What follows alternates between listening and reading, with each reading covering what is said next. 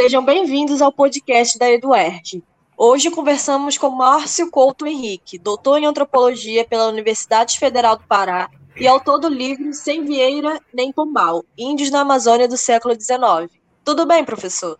Olá, tudo bem, tudo tranquilo. Obrigado pelo convite. A gente que agradece. Como surgiu o interesse de escrever especificamente sobre os indígenas da região amazônica no período oitocentista? Bom, meu interesse começou ainda na graduação em História, que eu fiz entre 1993 e 1997, e fazendo pesquisa no Arquivo Público do Estado do Pará, eu me deparei com uma vasta documentação acerca da, do projeto de catequese e civilização dos índios da Amazônia no século XIX. E ao mesmo tempo que eu fui copiando é, documentação referente ao meu projeto de pesquisa, eu fui também copiando é, documentação referente à catequese e civilização dos índios.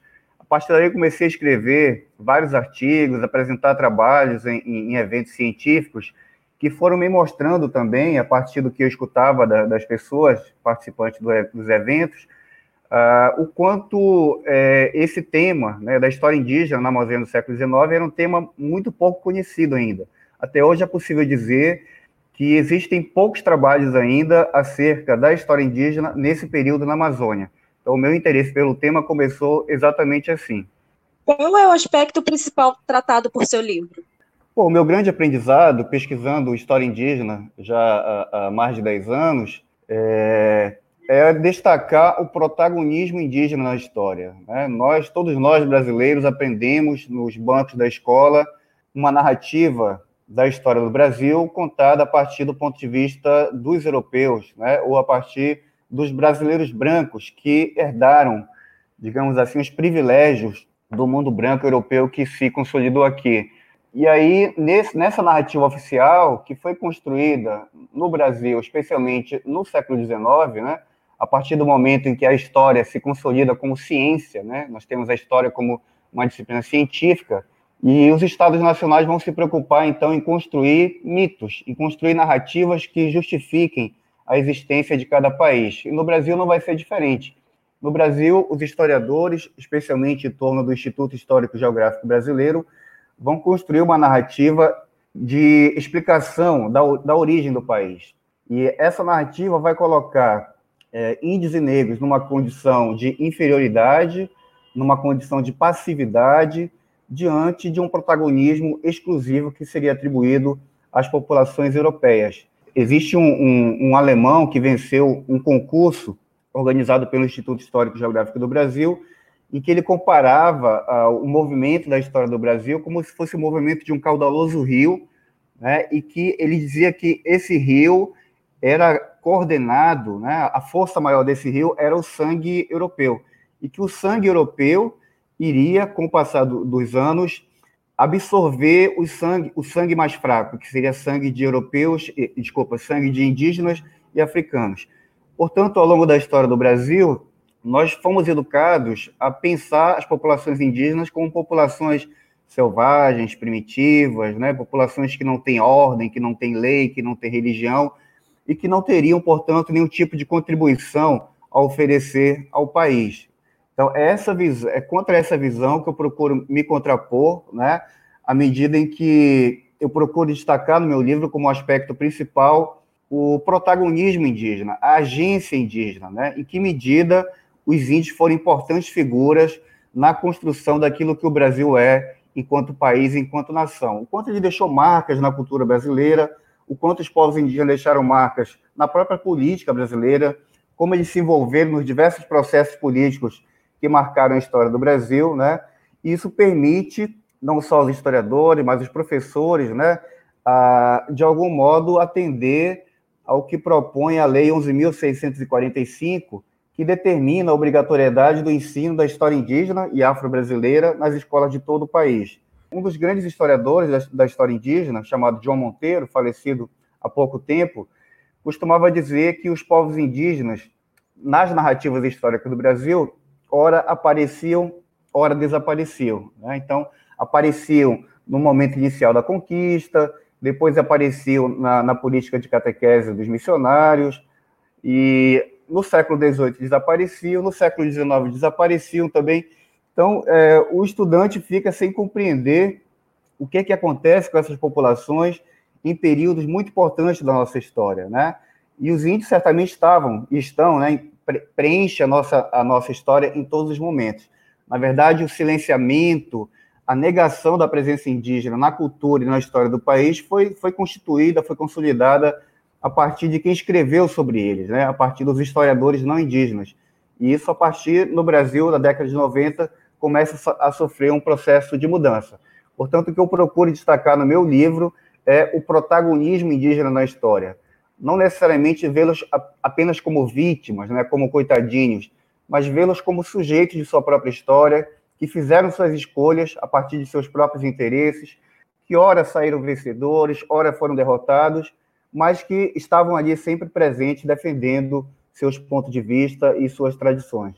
Os estudiosos do século XIX achavam que a raça indígena era inferior, inclusive acreditavam que o índio estaria fadado à extinção. Por que esse tipo de crença era tão forte? Essa é uma ideia que, que surge praticamente com o processo das, das grandes descobertas. Né? Os europeus se deparam com mundos novos, habitados por populações diferentes, né? fisicamente, culturalmente, e os europeus tiveram então que reinventar as formas de explicação do mundo, já, já que eles se encontravam de, diante de um mundo que para eles era completamente desconhecido. Né? E no século XIX, o século XIX vai ser marcado basicamente pela perspectiva do evolucionismo. Então, as diferentes culturas do mundo eram colocadas numa espécie de escala de evolução que ia das culturas consideradas mais atrasadas, mais primitivas, até as culturas mais avançadas. Entre as populações mais atrasadas, os europeus, né, os intelectuais brasileiros também do século XIX, colocavam é, algumas populações indígenas e africanas, né? Então, nessa escala, viria as populações é, bárbaras, né, primitivas, com, com os termos da época. Enfim, esse processo de evolução levaria ao, ao ápice né, do que se considerava a evolução humana, que seria exatamente as culturas europeias. Então, se entendia que a marcha de toda e qualquer sociedade humana era uma marcha de um estágio de atraso, de barbárie, de selvageria, até o estágio último desse processo evolutivo, que seria a, a maneira como viviam, como se organizavam as sociedades europeias. Portanto, a, todo saber europeu produzido nesse momento, né, todo, todo saber colonial, se sustenta na ideia de uma suposta superioridade europeia diante das outras culturas. Né? É, daí a tese também do eurocentrismo. Então, os países que quisessem se mostrar civilizados, quisessem se mostrar evoluídos, deveriam se tornar parecidos o máximo possível é, às populações europeias. E aí o índio vai ser automaticamente classificado como, muitas vezes, como a infância da humanidade, né? É, como, como se fossem grandes crianças, que, são, que não têm cultura, que não têm lei, que não têm religião, né? porque não se considerava naquele momento a diversidade como um sinal de, de valor. Né? Muito pelo contrário, a diversidade era vista como um grande problema. Isso vai incidir diretamente na política de catequese e civilização dos índios, porque essa política vai defender o tempo inteiro a homogeneização, né? a eliminação da diversidade indígena, que era vista é, como um problema. Tanto naquele período do século XIX, mas a gente pode perceber que ainda hoje existem resquícios dessa filosofia, né, dessa perspectiva de negar às populações indígenas o direito à diversidade. Como você fez para encontrar em seu processo de pesquisa a perspectiva do índio na história?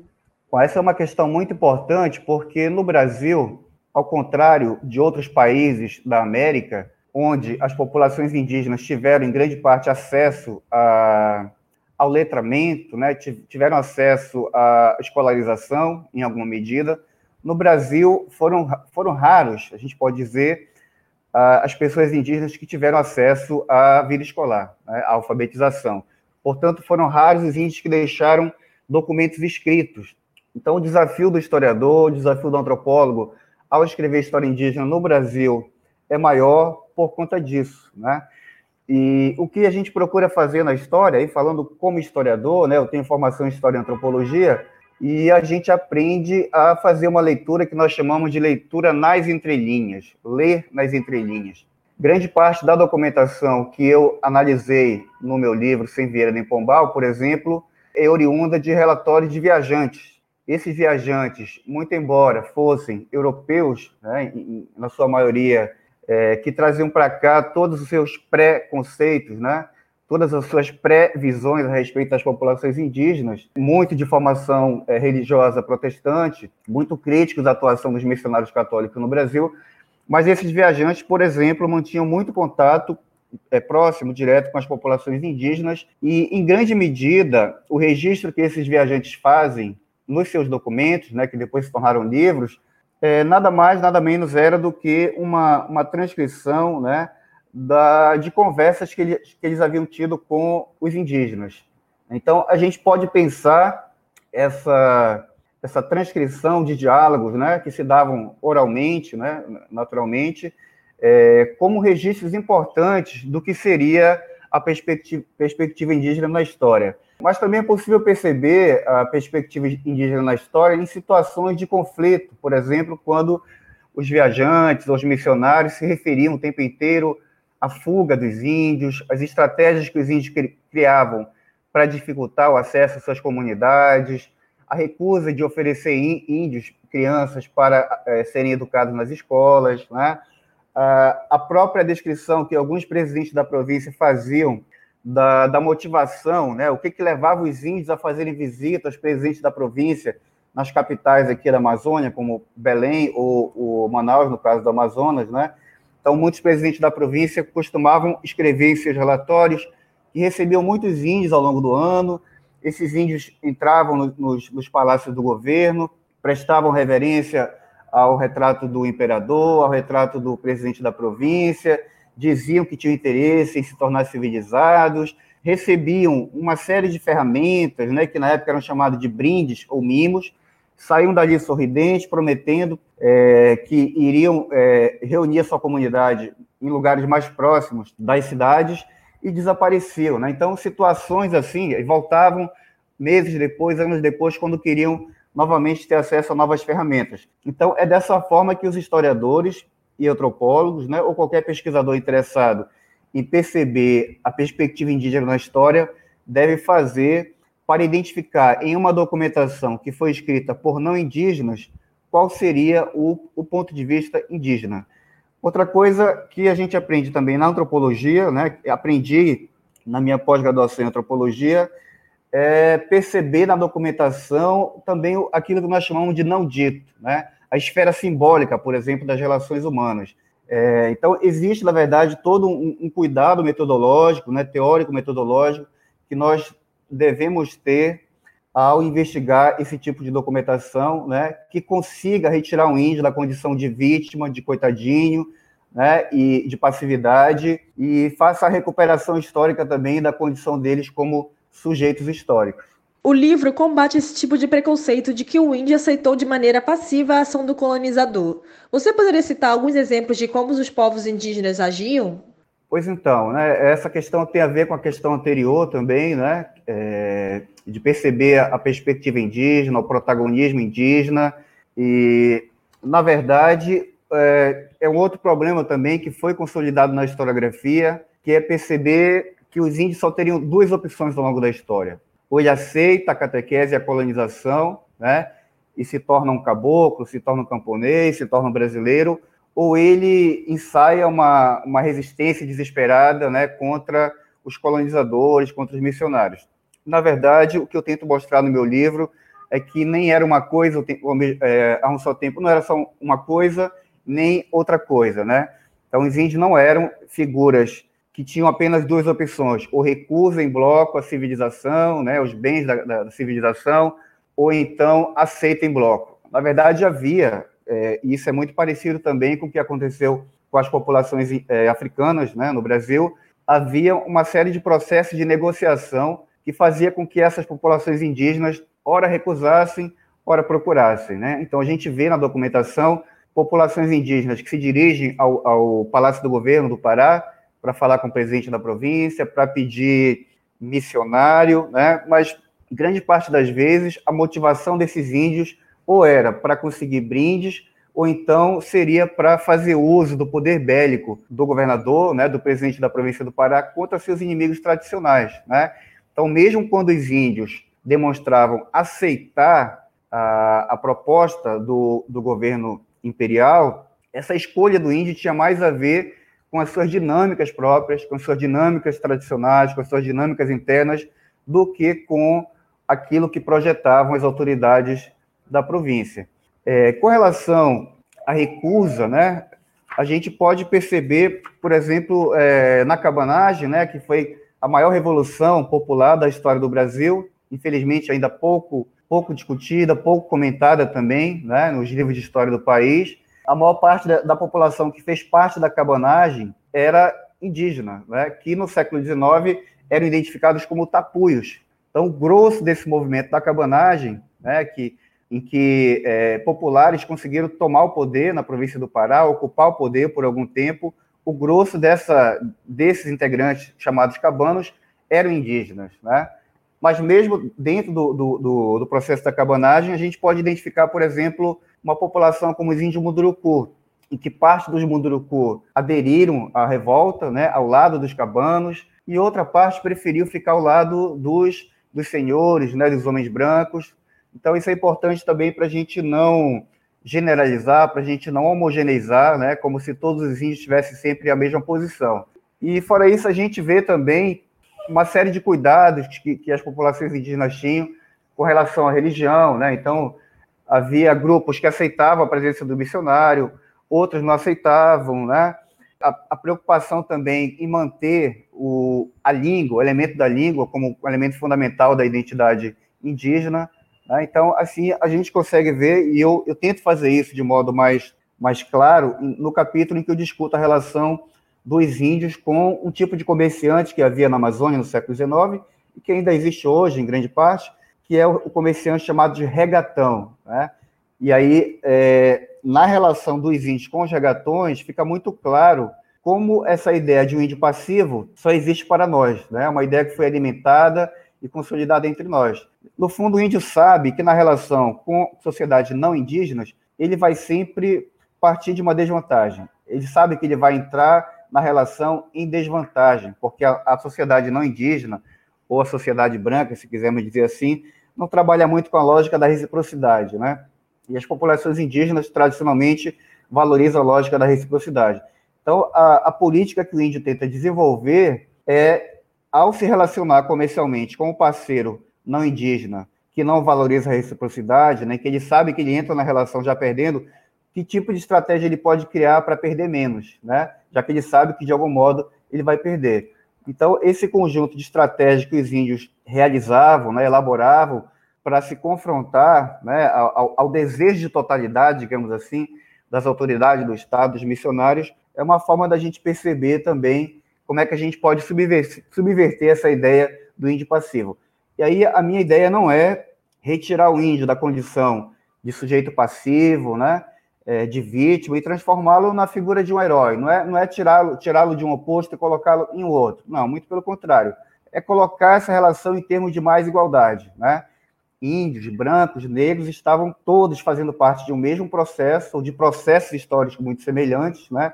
Cada um traçava suas estratégias, e ora uns saíam vencedores, ora saíam perdedores, mas que estavam ali em, em certas condições, né, com a mesma possibilidade de escolha em algumas situações.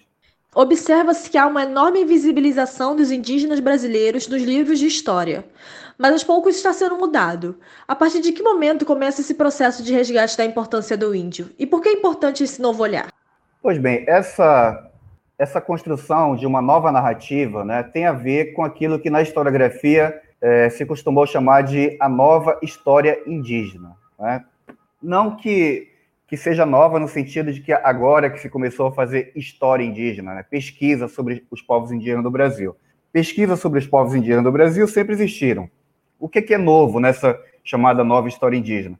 É justamente essa perspectiva de tratar essas populações não mais como vítimas indefesas, mas como sujeitos de sua própria história.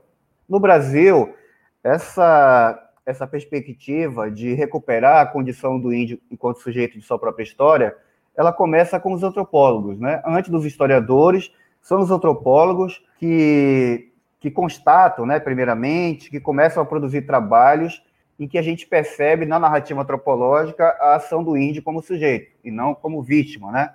Então, os antropólogos são os primeiros a identificar as lógicas internas dessas culturas indígenas, a complexidade dessas lógicas, né?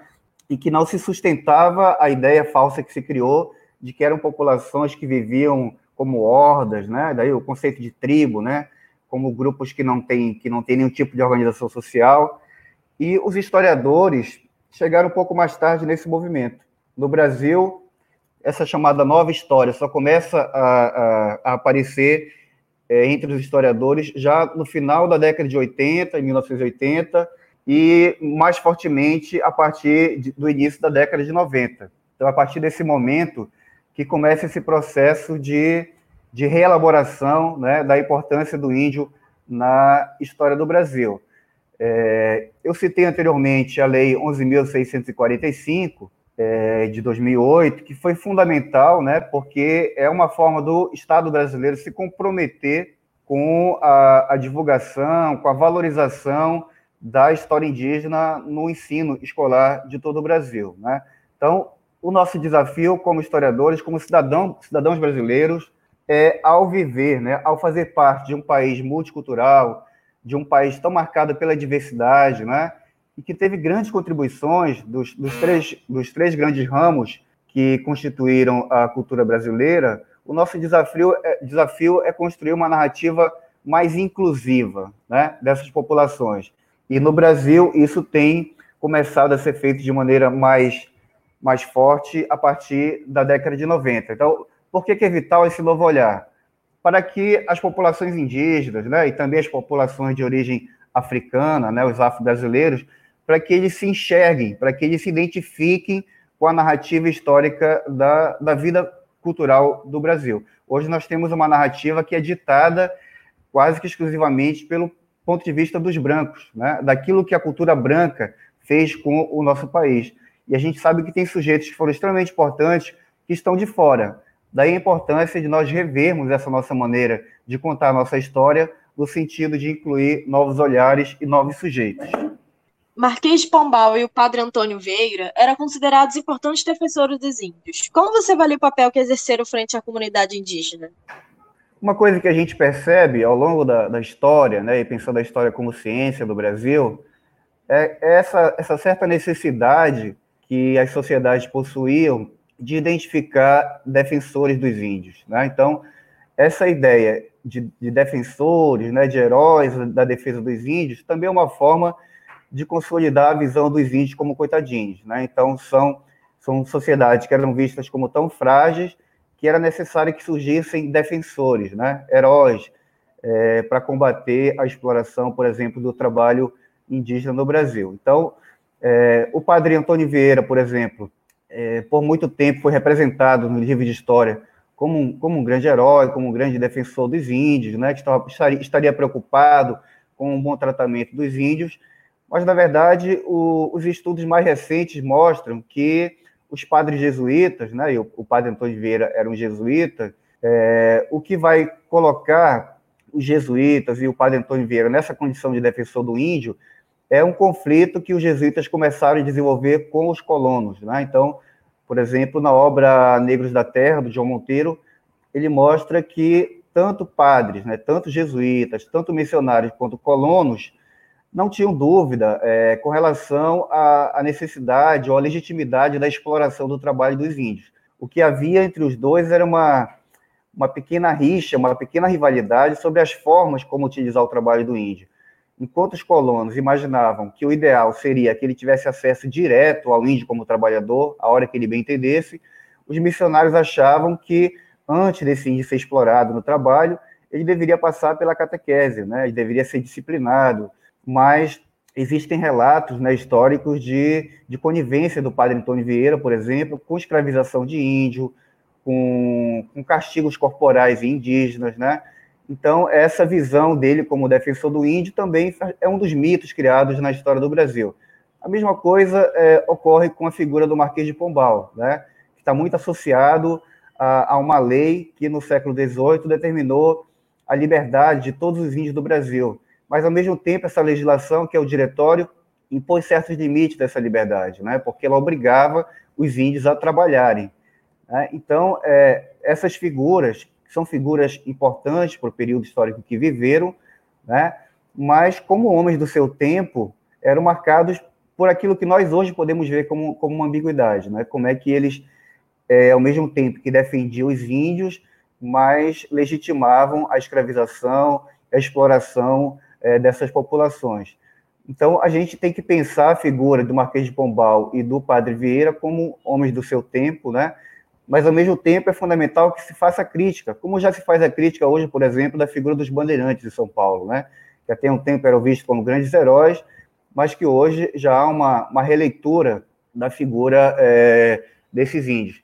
É, e os bandeirantes, por exemplo, é, a imagem deles ficou tão consolidada na história do Brasil, né, como, como defensores do, do progresso, né, da construção do Brasil, que na última motociata do atual presidente da República, ele para exatamente né, para fazer o seu discurso diante do monumento lá dos bandeirantes. Né?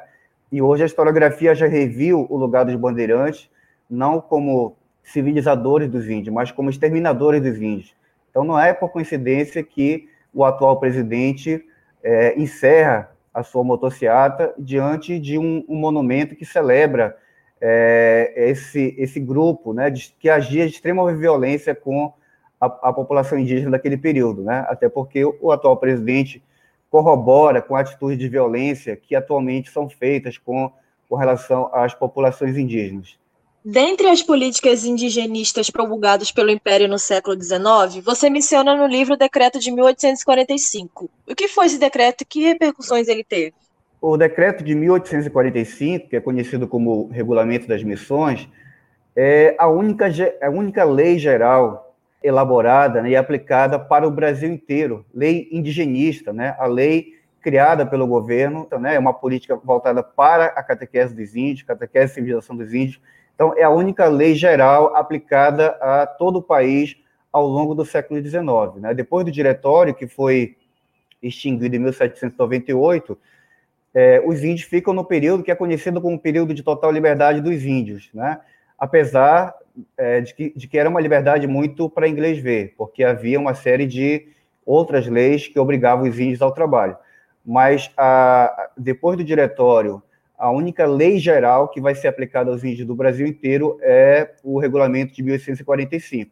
Então, a rigor, esse regulamento vai estabelecer quais eram as normas, quais eram as condições, quais eram os objetivos da política de catequese do Império Brasileiro, né, no século XIX.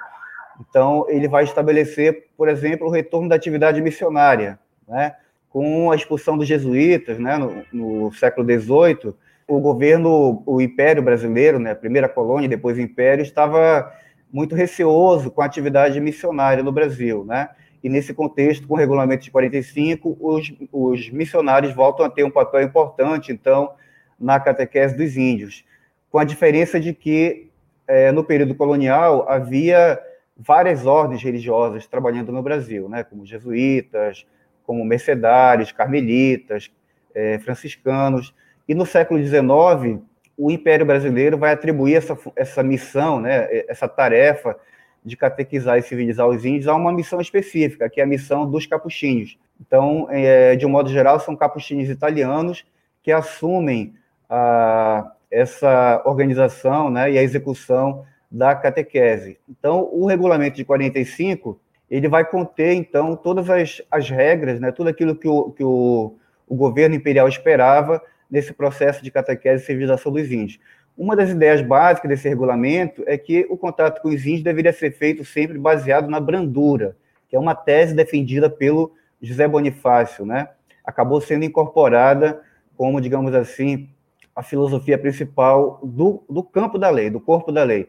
Porque na prática, daí uma coisa que eu tenho aprofundado agora a partir desse livro, na prática, muito embora a escravidão indígena fosse proibida né, desde o século XVIII, a escravidão indígena permanece até o século XIX e até início do século XX.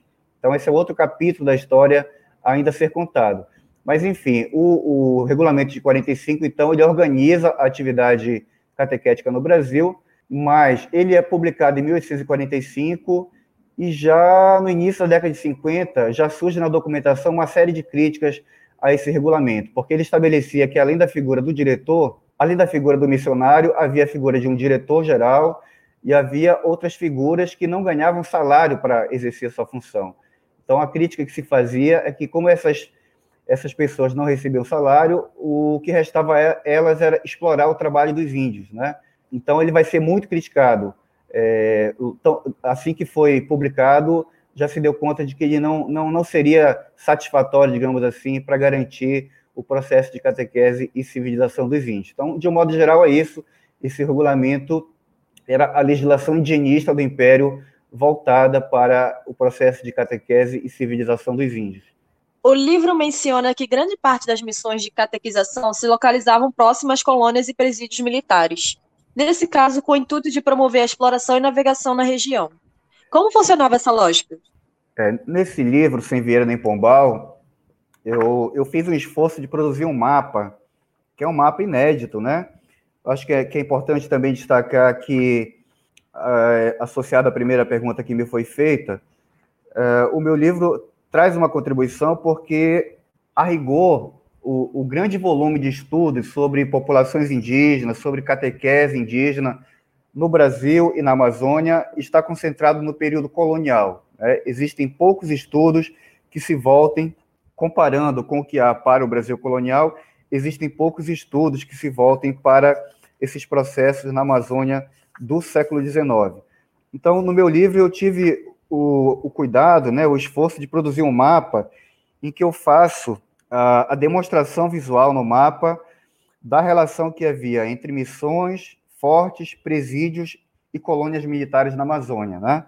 Mapa, é, assim, a, a política do Estado era criar missões às proximidades de presídios. Esses presídios eram ponto de apoio para a navegação. Então, eram destacamentos militares que acabavam servindo de apoio para os navegantes, é, que eram utilizados, por exemplo, para afastar ataques de populações indígenas, né? Então, essa era uma estratégia do Estado de construir as missões na proximidade de presídios e de colônias militares na Amazônia, né? na proximidade dos fortes, para que é, cada uma dessas instâncias pudesse contar com o apoio das outras. Né? Mas, ao mesmo tempo, eu, eu faço a reflexão no livro de que o mapa não, não deve causar em nós a falsa impressão de que havia por parte do Império ou por parte do, do governo das províncias um controle, né? A gente não pode pensar o um mapeamento aqui como a gente entende hoje, né? Porque é possível identificar nesses mapas, nos mapas que eu elaborei, o que nós chamamos de espaços vazios, né? Que na verdade são chamados de espaços vazios não porque houvesse, não houvesse populações humanas lá, né? esses espaços vazios eram espaços vazios do controle do poder do império, né? Eram espaços vazios é, desse controle administrativo, mas eram espaços ocupados, seja por populações indígenas, seja por populações de origem africana, ou seja por desertores, por exemplo, né, das forças policiais daquele momento. Né? Mas a produção de mapa também, que eu acho que é uma coisa que o livro é, tenta conversar com a geografia, né? é, me ajudou a perceber uma coisa que é fundamental e, que tem a ver com essa lógica aqui do, dos, das missões, dos fortes, dos presídios. É uma coisa que eu percebi na documentação é, com relação à Amazônia do século XIX, é que essas missões religiosas na Amazônia desse período, elas não eram é, os locais de moradia dos índios. Não. Os índios aldeados não moravam na, nos aldeamentos. Né? Os índios missionados, os índios que eram alvo da catequese dos, dos capuchinhos, eles não viviam, em sua maioria, no espaço do aldeamento. Então, a gente, de algum modo, tende a reproduzir para o século XIX aquele modelo de aldeamento dos jesuítas, do período colonial, né? É, as casas todas da mesma forma, situadas ao redor de uma grande praça, todas voltadas para a igreja, né? E que ali habitavam as populações indígenas aldeadas. No século XIX, isso não acontecia assim. Então, em grande parte, as populações indígenas moravam em sítios ao redor do, dos aldeamentos. Então, em que momento elas iam para a sede do aldeamento? Quando o missionário precisava de trabalhadores, por exemplo, quando uma autoridade da província solicitava determinado número de, autor, de, de trabalhadores. Daí o missionário fazia o contato e esses índios apareciam. Ou quando os índios precisavam de alguma ferramenta, né? Então, essa é uma dimensão importante também, porque isso responde também a outra pergunta que me foi feita a respeito de como perceber a agência, o protagonismo indígena nessa documentação. O que eu concluí foi que os índios preferiam não habitar o espaço do aldeamento, e sim habitar em sítios ao redor dos aldeamentos, porque assim eles conseguiam manter um, certo espaço de autonomia, né? Então, seria muito diferente se eles todos habitassem o espaço do aldeamento, onde o controle do missionário seria muito maior. Daí, habitando em sítios ao redor, eles tinham mais controle sobre o uso do seu tempo, né, sobre o seu próprio trabalho, e garantiam uma distância relativa né, da, da atividade dos, dos missionários. No capítulo 4, Estradas Líquidas, Comércio Sólido, Índios e Regatões, são discutidas as relações de trabalho e de comércio nos aldeamentos indígenas. Como se dão essas relações? Em primeiro lugar, eu acho que a importância desse capítulo é, destacar a, a existência do trabalho indígena na Amazônia do século XIX, né? a existência do trabalhador indígena, a contribuição do trabalho indígena para a constituição da economia local e da economia nacional até. Então, eu mostro nesse e em outros capítulos, por exemplo, como é, elementos, alguns dos elementos que eram fundamentais da pauta de exportação das províncias do Pará e Amazonas eram produtos, é, eram elementos produzidos pelos indígenas. Daí eu cito, por exemplo, a farinha, né, que era um, um elemento básico da alimentação brasileira, especialmente amazônica daquele período. Eu cito também a produção do Guaraná, que era feito quase exclusivamente pelos índios Maué e Munduruku, né? a copaíba, salsa parrilha, é, a própria borracha, né? É, que é um, um, produto de origem, de conhecimento de origem indígena, né, que foi revelada aqui para os europeus aqui na Amazônia pelos Omágua, né, ainda no período colonial, e que vai passar por um boom, né, por um, um, um amplo processo de exploração no, no século XIX, né, e, e grande parte da mão de obra utilizada para a coleta do látex na Amazônia era de mão de obra indígena. Isso também é uma coisa que pouco se fala, né? porque a historiografia tende a realizar um desaparecimento súbito da mão de obra indígena, supostamente substituída de imediato pela mão de obra nordestina. Então, mesmo na Amazônia, quando os professores dão aula do período aqui chamado de Belle Époque, né, da, do áureo, período áureo da exploração da borracha na Amazônia, a mão de obra associada a esse período é sempre a mão de obra do imigrante nordestino. E praticamente não se fala da contribuição do índio é, nesse período. E é uma contribuição que foi feita, às vezes, de bom grado, de boa vontade, por parte dos índios, com seus próprios interesses, mas muitas vezes também essa exploração se dava com base em trabalho compulsório, inclusive é, fazendo uso da escravidão, como eu já me reportei antes. Né? Então, a, a, importância dessa discussão é deixar claro, né, preencher essa lacuna, é, narrando processos históricos em que os índios foram fundamentais para a constituição da economia. É, os índios também eram importantes porque eles eram os quase que exclusivamente os únicos pilotos das embarcações, pilotos e remadores, né? Então, antes da navegação a vapor, é, essas viagens todas eram feitas com, com braço humano, né, nos remos, e os índios eram considerados é, conhecedores natos daqui dos rios da região, né? Por isso eram é, muitas vezes até aprisionados, né? Que era o chamado trabalho voluntário, que de voluntário não tinha, não tinha, não tinha nada, né? Então, esse capítulo eu tento recuperar um pouco isso, a importância dos índios, né?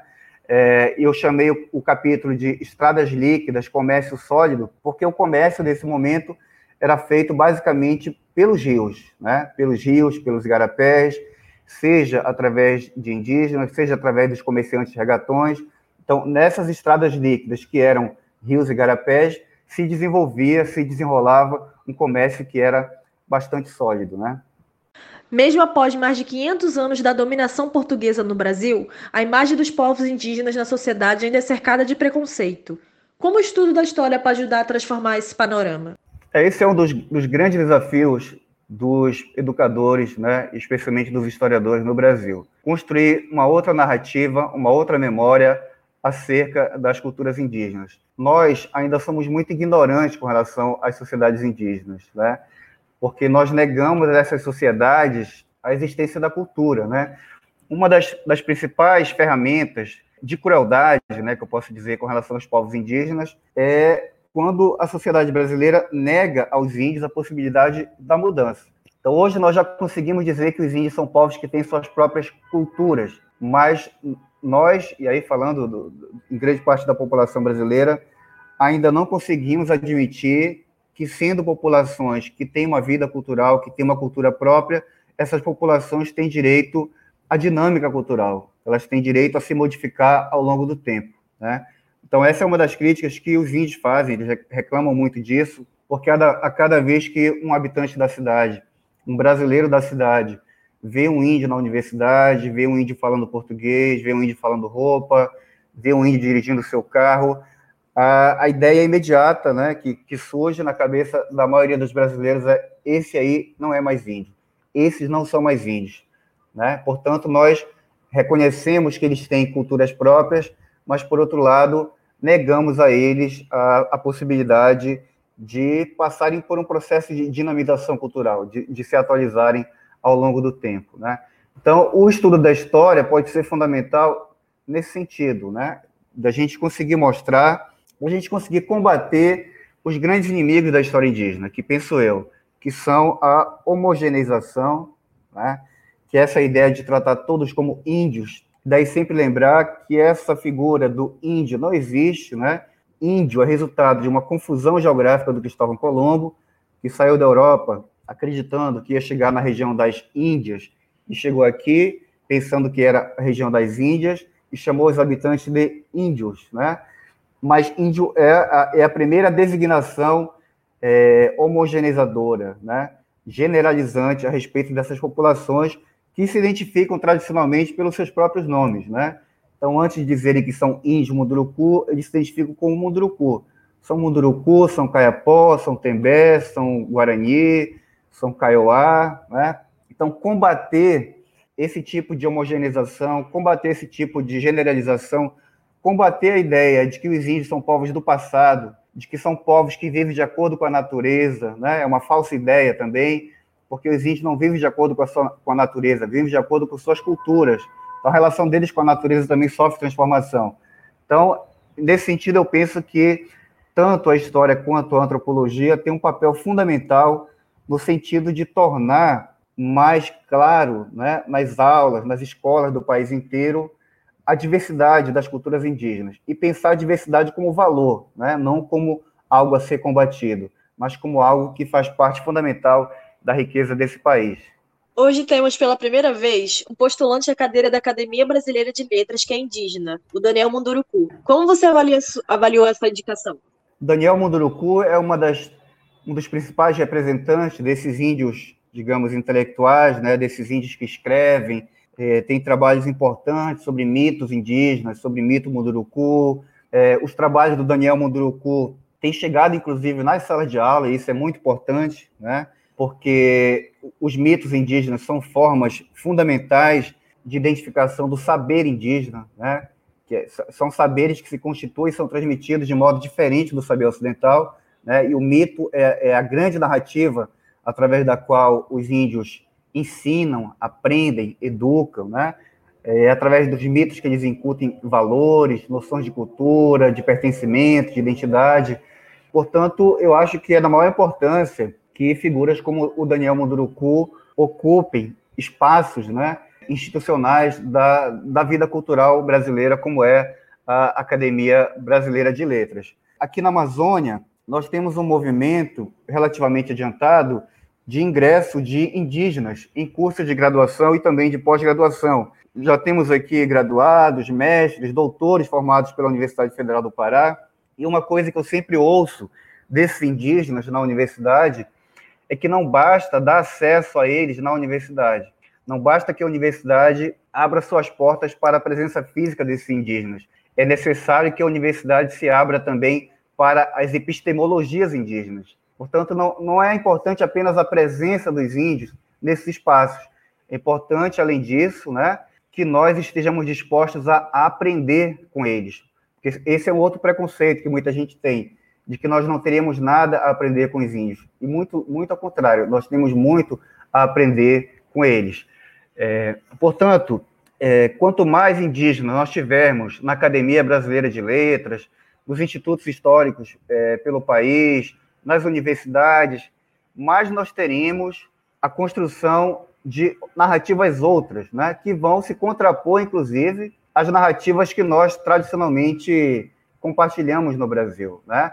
Então, os índios estão agora no Brasil escrevendo a sua própria história, contando a história do seu ponto de vista, fazendo uso das nossas ferramentas. Né? E essas ferramentas têm sido utilizadas como uma forma de fortalecer a identidade indígena, né? de fortalecer a luta pelos direitos. Então, eu acredito que é muito bem-vinda a, a, aceitação, né? a consagração do Daniel Munduruku na Academia Brasileira de Letras, porque é uma forma também da gente reconhecer né, a, a presença do conhecimento, do saber entre populações indígenas.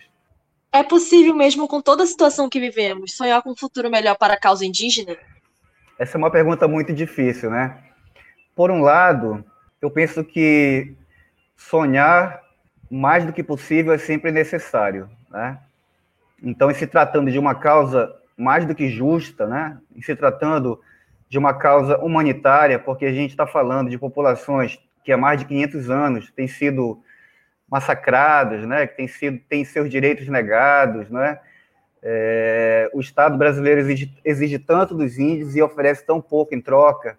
É, são populações que até 1988 tiveram negado o seu direito a serem populações distintas, né? Tiverem negado o seu direito de serem o que são. Então, até 1988, a política do Estado brasileiro, nas suas, nas suas várias roupagens, era uma política de negação de um futuro para os índios. Né? Então, o índio era sempre visto como aquele que deveria deixar de sê-lo. Ele deveria se tornar um cristão, ele deveria se tornar um civilizado, né? ele deveria ser incorporado à nação como brasileiro. E essa perspectiva, pelo menos no campo da lei, muda em 1988, que é onde, pela primeira vez, uma lei brasileira reconhece aos índios o direito a ser aquilo que eles quiserem. Reconhece o direito às suas terras, às suas tradições, o respeito às suas próprias formas de aprendizagem. Né? Então, 1988 é relativamente recente né, para um país que tem mais de 500 anos, mas é a primeira vez em que o Estado brasileiro se compromete com a preservação né, dos direitos indígenas. É, por outro lado, o momento que nós estamos vivendo hoje, né, em que temos na presidência um presidente que é, é, é claramente inimigo da diversidade, né, que é inimigo das cotas nas universidades, que é inimigo do, inimigo do ensino público e gratuito de qualidade, né, e que tem é, financiado, patrocinado, orquestrado uma verdadeira guerra contra as populações indígenas. Nós temos visto aqui na Amazônia o sofrimento que tem vivido povos como os Munduruku, com suas casas incendiadas, né? com mulheres indígenas, com lideranças indígenas, mulheres recebendo ameaças. A gente tem visto o que tem acontecido com a população Yanomami, com seu território invadido por garimpeiros, né? as suas crianças adoecendo, toda a, a a questão da divisão interna que, que garimpeiros, que multinacionais têm procurado estabelecer entre os índios para enfraquecê-los, isso nos faz é, ficar em alerta com relação à possibilidade de, de um futuro melhor para a causa indígena. Por outro lado, e por fim, com relação a essa pergunta, é, os índios estão aqui há mais tempo do que nós. Né? É, essa pergunta, ou algo parecido, foi feito para o Ailton Krenak, há pouco tempo, né, que é um índio é, do sudeste do Brasil, da etnia Krenak, muito conhecido, perguntaram para o Ailton Krenak o, o, o que ele pensava sobre futuro, o futuro dos índios, né, se os índios teriam futuro. E o Ailton Krenak disse que, na verdade, quem deveria se preocupar com o futuro era, éramos nós, brasileiros, os não indígenas, porque os índios já demonstraram que, apesar de todo esse movimento, né, do Estado, do, do, do, Império Português, do Império Brasileiro, do Estado brasileiro, de tentar acabar com essas populações, elas continuam aí. Né? Então, são populações extremamente organizadas politicamente, são extremamente combativas. Né? Eu acho que nos últimos anos eles têm dado vários exemplos de, de organização política, de, de, vitórias conseguidas diante do Estado brasileiro. A gente não tem muito conhecimento porque isso não vai para a mídia, mas a organização indígena, a disposição deles para a luta, a articulação que eles fazem a nível nacional e internacional me permitem pensar que sim, especialmente por causa da luta indígena, é possível pensar, é possível sonhar com um futuro melhor para os povos indígenas do Brasil. A entrevista vai ficando por aqui. Professor Márcio Couto, algo que você gostaria de acrescentar à discussão do livro? Eu gostaria de agradecer ao convite para participar dessa entrevista, é, para poder estar falando sobre o meu trabalho, sobre minha obra, né?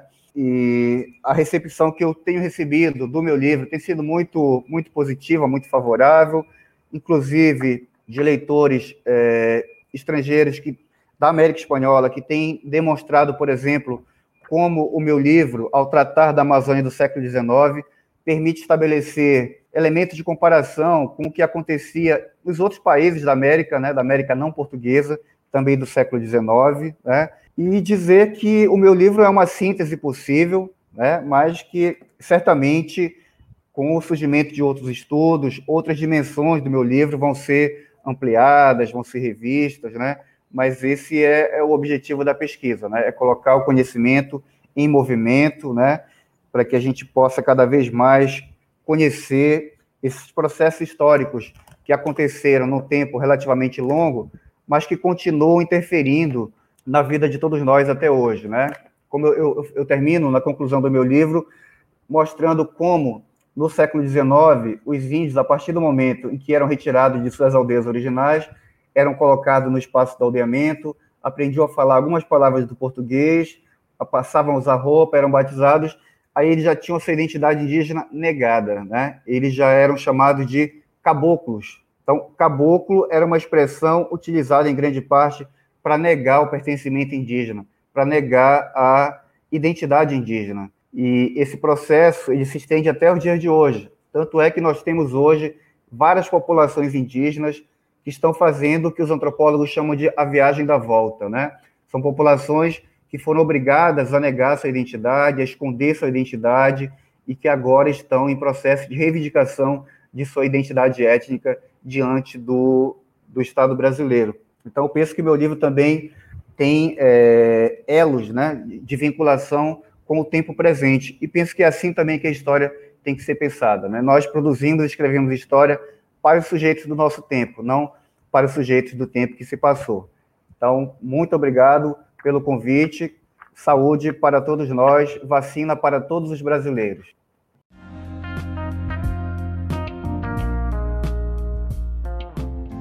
Muito obrigada, professor Márcio Conte Henrique, por ter participado do nosso podcast. Os interessados no tema podem encontrar o livro no site da editora da UERJ, www.eduerj.com. Agradeço a todos pela audiência e até a próxima!